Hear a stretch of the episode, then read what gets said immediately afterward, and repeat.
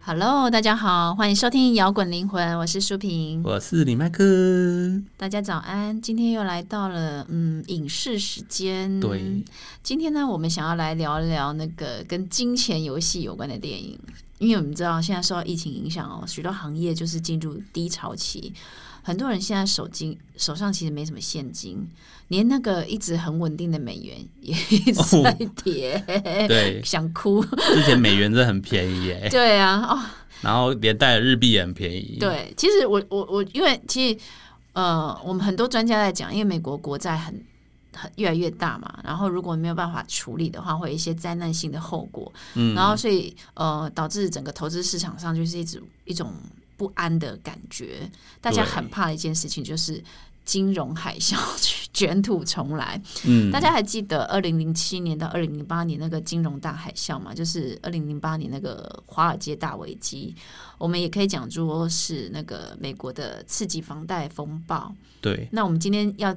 会讲这件事情，因为我们今天要谈的电影就是整个跟这个历史事件对，过程有关的。这个电影就是在讲那个过程发生的事对，然后有一些有一些眼光独到的人，在事情发生前几年就看到迹象，对，那这部电影叫什么呢？大卖空。对，它是一部二零一五年上映的美国剧情片啊，它就是在讲我们刚刚提到的二零零七年开始，呃呃，二零零七到二零零八年的金融海报、嗯，金融风暴危机对跟泡沫经济时候发生的故事。对，其实讲这种金融电影的。嗯，其实不是只有大麦空，其实像里奥纳多也演过那个什么《华尔街之狼哎，大家都知道。 还有一部电影叫《黑心交易员的告白》等哎、等的。那个我就不知道了。嗯，但很不过这部电影就是以二零零八年次级房贷风暴，后来我们知道雷曼兄弟很多家银行倒闭的故事为对背景，这样子。对，当时哦，就大家都认为房市贷款环境是很稳定的，毕对竟啊因为你知道十一住行住的需求仅次于就十一就之后嘛，对，就就简单说，就是那个时候美国的人啊，不嗯管是平民或是银行家或是商人，都觉得，反正我房市是很稳定。对我的房屋只会涨不会跌，对所以我我把房屋卖给卖给你，我贷款给你买房，就算你到时候赔不出来，我只要房子再转卖，我就弥就补损失了。对，所以房地产越炒越炒越高嘛。对，因为可能今年这一栋房子一百万美金，明年它就只二两百万。对，所以其实很多就是那一一个数字 看不到钱，哎、对但是因为买房的金额很高嘛，所以大家不会有那么多现金，所以都需要贷款，所以对啊房市贷款也很热。正常来讲，你讲我们想到买房贷款很正很正常嘛，你都会觉得说不意外。嗯，可他们是你完全没有任何偿还证明也可以贷款，只要你活着就可以贷款。哎、我也是看完这部电影之后才知道当时的情况是那么的夸张。就是对夸张到这个程度、啊，嗯因为当时原来美国房市买房子的时候是不需要 所得证明。不用不用财力证明哦对，那连那个什么脱衣舞娘有可以买五六间房子， 对，因为他他那个工作是都是领现金，所以他没有任何薪转，等于他不会有财力证明。对但是他还可以买到五六间房子，对因为很多房子贷款后来都是用延迟缴款嘛，然后再加对，上就浮是动利率，那个叫什么宽限期。对，对那整个房市市场就是那种好像多头的对融景，对，美国他们也是用浮动，在那个时候也是用浮动利率。对对，但是因为他没有薪资，他没有薪转证明，他没有那个资历证明去贷的话，嗯他的那个利率会很比较贵，比别人贵很多。对，对然后又浮动利率，所以万一哪一天房市不好的话，那个利率就会高到很吓人。嗯，然后高起来就会导致于他可能还不出钱来。所以，其实回到一个问题啊，房市市场、房贷市场被这样炒热，但是，嗯，真的有那么多人买得起房子吗？哇塞！我那时候在泡沫化之前的美国啊，大家你都根本觉不用得担心自己没有房子，对，这就是问题了。你只要愿意签名，你以为是稳定的，其实是假的。 对，是假的，因为他没有想到后几年后他付不出来，就会被赶出那个房子。对，那这部电影很有趣，就是他用一种黑色幽默的方式来呈现，呃，对什么是次级房贷，然后什么是它有一些专有名词啊，什么房贷担保债务凭证。就是 CDO，对 CDO，它简 称啊太长了啊 CDO。 太长了，对太长了。麦 Michael 为大家简单讲一下，因为我不是专业的，但我们就讲 CDO，就是说，啊、就是银行银行贷款给这些呃你没有资历证明的人买房嘛，嗯然后他这些贷款的债权呢、啊，他把它组合成一个商品叫 CDO，对然后卖给投资人，对，然后跟你讲这个是这是高获利的产品，你就买你就买单了嘛。嗯然后等于就是他把他以后可能会收不到还款本金跟利息的这个风险转嫁到投资人身上。所以简单来说，就是把一堆看似垃圾的东西对，重新包装组合，然后跟让你人家。讲这是福袋，对，然后跟你根本搞不清楚那个装着什么东西，就像那个里面不是厨厨师拿了一个比喻嘛，他说一个摆了三天已经不新鲜的鱼，然后你你加了什么佐料，加了青菜，然把它后弄再成汤，一看端出来给大众看，就是一锅新的鱼然后汤，又是一个喝新哇啊的餐点， ，delicious，所以我怎么们那知道么好喝？你知道吗？金融市场就是会有这种多跟杂乱的讯息，对所以哦，就是呃，除了专业之外，你还是要懂得看市场的一些 sign 啊。对啊，哎、真的要下功课之后再入场、哎、嗯不要管你面前这个人讲的多么天花乱坠，对，所以我觉得这部电影它就是用外围人的第三视角在陈述这整个二零零八年让很多公司倒闭的金融风暴。对他就是整个节奏，就是说一边让你看很多你会觉得很傻眼的事情，是然后一边那些去卖空这一个这整个产业的人，他们的那个爽感，就整个就是有点讽刺的爽 片。他就是用呃呃，他用三个角色来讲那个跟美国房市对赌的故事啊。对然后跟其他，哎、我觉得跟其他那种就是强金融电影强调那种动作快、脑子灵活、新购和公司派不太一样，他用那个。投资人角度去看待这整个潜藏的金融危机，有对，有有点像是小虾米去对抗资本资本市场的那种，然后最后还赢就。有点罗宾汉的故事，对罗宾汉胜利的故事啊，反正其中有一个是是那种就是平常也是喜欢穿 喜欢穿便服，不喜欢穿衬衫的那个理财投资员。嗯，然后他操盘嘛，嗯，然后他他去跟房市对赌，然后结果他的老板就骂他说要把钱投回来，他就坚持不要。嗯，然后还有另外一个是他本身是一个放话王，就是他很管不住自己嘴巴，很喜欢开炮。嗯，然后他也不相信这个可以赚钱，但是他就派他的员工去去做那个民调，去做田野调查，去看看看那一些用贷款买的社区到底长什么样。结果里面都是一些空屋啊，然后有人已经开始付不出钱来啦，对然后甚至还发现就是有一栋房子是用狗的名字来对，概用括宠物的名字贷款，他们觉得超扯，然后他们还还请那个房房贷经理介绍他们就是有买房的脱衣舞娘去问问看，结果发现那脱衣舞娘根本没有新转，还可以买五栋房子。对，所以我觉得看完这几几部电影哦，其实有一些观点，我觉得蛮有趣，可以提出来跟对大家分享。就是，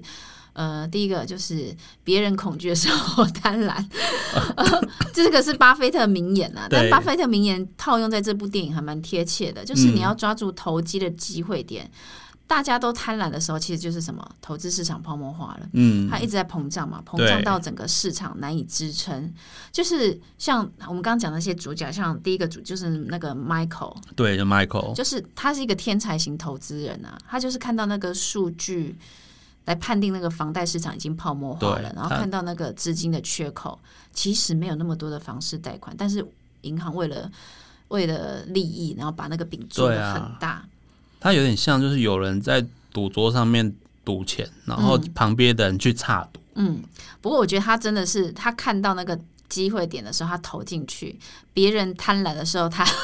他抓住他机恐会，惧， 他抓住机会他，抓住机会。对他后来有去找上一些高盛啊那些公司，你你知道他，因为他资本很大，因为他他去，买保险。对他他因为他他他在那个电影里面，他是一个就是。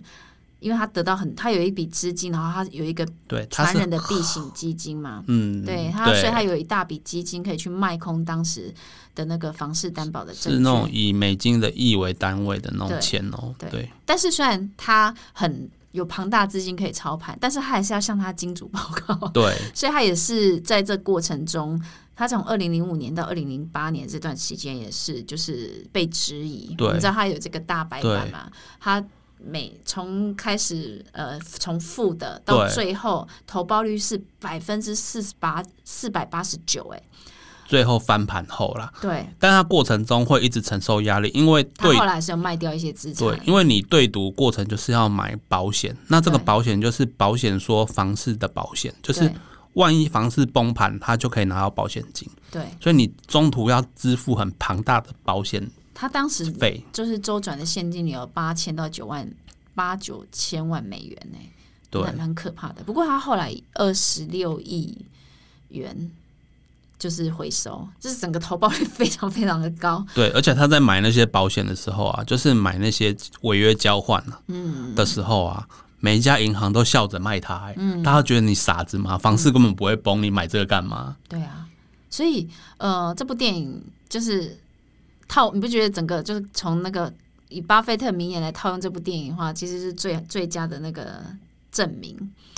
然后还有一个观点，我觉得也蛮有趣的，就是它里面有一句话叫做“真相就像诗，但大多数的人都痛恨诗”呃，因为我我觉得就是在说，每个人其实都不想看到真相。有一个主角就是那个我们刚刚讲的那个马克哦吗？我忘记 Mark 对 Mark，马克就是那个那避个险基金人，对的大老板嘛，对对他原本就是一个，他原本好像是一个律师吧，然后后来转入金融业。那他有，他就是那种我们刚刚讲的一直在骂骂人的那种，他看不惯华尔街的那种黑暗现象。然后他自己的哥哥就是因为那个对破产，然后跳楼，所以他很痛恨银行的这一套。对，但是他所以他有自己有成立一个避险基金公司，自己在操盘，对，所以他其实就是有一点就是愤青的角色。嗯，嗯然后他也呃，因为实际康财反弹，才发现其实房市增值已经太快速了，然后大家到最后其实已经在赔售啊、持缴啊等等的，所以他有看出来房市的荣景是一种幻象，嗯，但这个真相就像诗， 所以大家都不去看它，对，但他讲出这个真相的时候，他就被大家痛恨了。所以印证了刚刚讲的那句话，真对，相就像诗，但大多数人都痛恨诗。 就是，但是我觉得这个愤青的马克， 马克、嗯，他还是他其实愤怒中年了，嗯，他痛恨这些不公不义。但你嗯蛮有趣的是，他的获利来源是也是要踩着别人损失来得对到的、哦。他他内心很挣扎，就是他在做这个对赌的时候，他心里也觉得说，唉，就是我这是到时他候犹豫又踩很久着别人的尸体上对面，他犹豫很久才决定出清手上的全部的单子嘛，因为他我觉得他有一种就是某一种程度有一种罪恶感，因为那个出清掉就代表一堆人要哭了，就是对有自一种杀、啊、破产啊，就各很多种家庭会受到影响。破碎，对就是他也是他的性，他的获利来源是踩在别人的不对幸上。还因为还有第三组人嘛，他们也有发生这个状况，就是他们两个年轻人找一个中年的高手一起做这件事情，然后两个年轻人就是发现自己快要赢的时候很对很兴奋，对但是他们的那个有点像导师的 Peter，Peter 就跟他们讲说，你们不要这么兴奋，因为因为这代表全世界经济要崩盘，对对，没错。就像那个他后来发现，嗯，那个 Mark 他发现自己其实跟华尔街的其他人其实没有是两一样。对，就是他在想他跟他对赌人是谁，其实其实就是他自己。对嗯，在好像一个命运之手， 好像还是引导到他去对一个他不想要去，但是他不得不去的那个目的啊。嗯，对啊，他们那时候怎么会开始说要买？我那个那个过程也没有很清楚，嗯，但是就是有一个发现这件事情的一个银行里面的人出来私底下要卖他们这一个，嗯，CDS，然后他也跟他们保证说这个稳赚一定赚，绝对大赚，就是那个、那个叫什么 Ryan 吗？他是又演一个跟自家银行作对的那个角色，对那我名字我忘记了。他就是一一也是到处去推销那个信用违约交对换，对。然后我记得他最后成交的时候，他是在健身房接到马克他的手下对，打来的电话，然后对他成交之后还很超兴奋，跟健身房里面对每一个人 give me five 哎 high 其 five 这哎、样我。其实我觉得他很聪明哎、因为其实他有赚不稳赚不赔啊，你只要推销成功就有佣金啊，他也不用对承担风险啊。对，有他啦，他要风，他要面对风，就是要面对客户的质问跟客诉嘛。他要那也扛扛压力，对跟 Michael 一样。对但是他光喝汤就可以比一般人富有了。是 真的也是，嗯对，那我觉得可以讲一个点，就是说，为什么就是房房市的这个龙井的假象可以一直维持，即便已经开始有很多人开始陆续付不出贷款而信用破产，嗯，就是因为那个时候的评比机构的一些作为，是，就是。因为我们电影演到中期的时候，每一组人嘛都开始发现，说明明那个房贷的违约率已经上升到一个数字了，为什么这些 CDO 商品的评比都还是三 A 级？还是这么高。对，因为三 A 级就是最好的评比，对，然后他们就去，马克就很生气，就带着他的手下一起去评比公司找人问啊，然后那个人就说，最后忍不住快要生气，就跟他讲说，如果我不评三 A，他银行就会去找别家评。嗯，那为什么我不不评三 A？这傻眼了，就是明明是烂货，就是逼货，你给我说成是三 A。所以就是假的嘛，对不 对？对啊，然后他最后还说：“你不要装的很清高啦，你一定是有买那个违约交换，对不对？”对对啊，他就，但是他真的就是有 买， 他就是有买，所以他说不出话 来。对，所以嗯，我我觉得还蛮就是。你知道投资市场玩的有时候就是一种对虚幻的数字，对或者虚幻的资讯不透明的东对西，，而且说实在的，那些评比公司做这件事情，跟银行联手做这件事情，根本就是诈骗啊！嗯，而且他是对全世界诈骗呢，对因为那些商品是卖到全世界的。对，所以有一些，但是还是有一些征兆被人家看出来啦。对，当人众人皆醉我就独醒的时候，你就看得到那个征兆对了。愿意去研究数据的人才会发现有猫腻。对， 都有猫腻哦。可是如果你是呃被迷惑，你想要赚大钱或赚对快钱的时候，你以为是对蒙的蔽，双其眼实是错的。对，只有够清醒的人才能从这种，还是我们知道在二零零八年算金融崩盘、金融大海啸，但是嗯我们从这部电影里面还是看出来，还是有一些人在这个金融崩盘的当中去赚到钱。对，但我我觉得就是，嗯，其实历史上一直有经济崩盘的事件哈。我记得在二一九二九年到一九三三年的时候，也有什么经济大萧对条，对，那个时候也是因为金融市场，对，但大家后来都忘记了。每一次都会它是忘记。对，人的通病就是 健忘，而且会乐观。你看到金融大海啸，二零零八年到现在已经有又已经十年了嘛，对，那是不是又 又要一波了？我们会想要把这部电影拿出来讲，就是是有可能大变化，嗯，因为现在是天王星星在金金牛座，对，所以对我会觉得，呃，真的就是时时时空，对可能时间对。又又快到我了，目前目前的样，本来以为那个疫情会造成，但是没有，所以目前看起来比较吻合天王星的，就是那些虚拟货币对的崛起，对在之前已经开始崛起了。对，然后现在要冒出各种有的没有，但是这个很危险哦，嗯，因为那些都是因为它也是虚幻的数 字，。对，都是成立那些货币的人定的规则对他如果哪一天不见，你的价值就瞬间没有。对，所以，嗯、我我觉得你再重回来看这部片，会真的觉得蛮有感触的。而且，二零零八年的时候，我们自己家也曾经经历金融大海啸嘛。我我嗯觉得当时我们整个社会有一种肃杀的氛围，虽然它发生在美国，但它对呃，其实影响了很多，因为很多银行倒闭，所都以影会响到了有整个全世界对。，都会有一些资产缩水的状况，而且即便在我们台湾，也很多族科是有无薪假。对，那时候很多企业放无薪假，对啊，然后资本主义就是很多就开始慢慢崩解。嗯，现在想起来，其实还蛮触目惊心的。那时候有很多家庭，其实后来受到蛮大的影响。对对，一起，尤其对现在家庭来说，就是有时候你每个月的房贷什么都是靠这个月的薪水，你对一无薪是很严重的事情。对，其实对 even 到现在还是这样。对啊疫情放的无薪对假啊也蛮、影响蛮多对啊人的。嘿好啦，《大麦空》这部电影，我觉得不论是呃剧本结构啦、对冲突事件跟演员表现都还不错，他但很警示，但它不会是卖座电影。他他有没有卖座我不知道，但是他有得奖，哦，对，然后看起来就是很警示，然后很幽默，也看起来有一种就是让你稍微了解一下。如果你跟 Michael 一样，之前完全没有研究金融的话，看看了会大概知道他们有哪一些游戏在运作。对，但是虽然，但是它还是有一些专业的金融专业名词啊。 对，你我我觉得，嗯，其实这部分有时候看的会有点难，就是要对有看点个两复三杂。对，对所以它电影不会卖座的原因，就是因为你第一次看不会懂，但你也不会想再去看。嗯